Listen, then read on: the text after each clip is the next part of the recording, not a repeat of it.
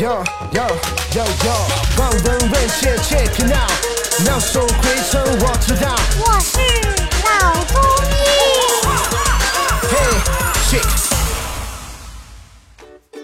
本节目由上海团市委、上海中医大、上海青联、上海医卫青联、辣椒智库联合出品，由上海徐浦中医医院特别支持，喜马拉雅独家播出。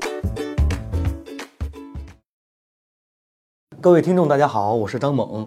那么在上一期的节目里面呢，蒋医生啊、跟我们分享了几点在日常生活当中调理抑郁和情绪的办法。那么今天这一期，我们来聊一聊中医小偏方啊是如何缓解抑郁症的。食疗呢，我比较推荐呃这么几个方法。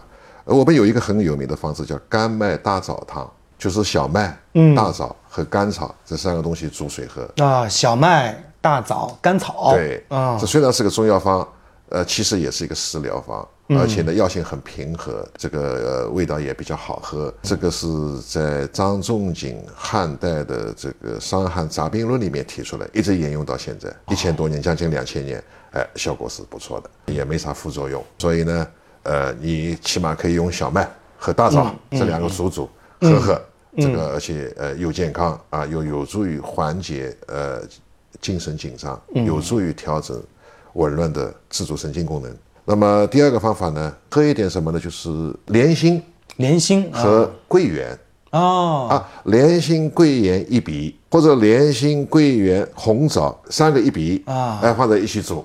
哦，因为莲心是养心安神的，嗯，桂圆也是养心安神的，嗯。啊、这个大枣也是养心安神的，嗯，这几个东西呢又好喝又营养，还对脾。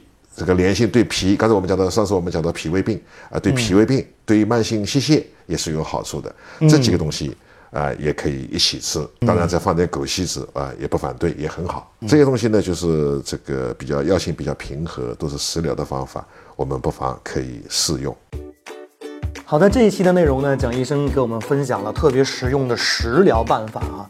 那么这个大家在家里面呢，就可以自己去尝试一下。感谢蒋医生给我们带来的精彩分享。那么今天我们就聊到这儿，我们下期见。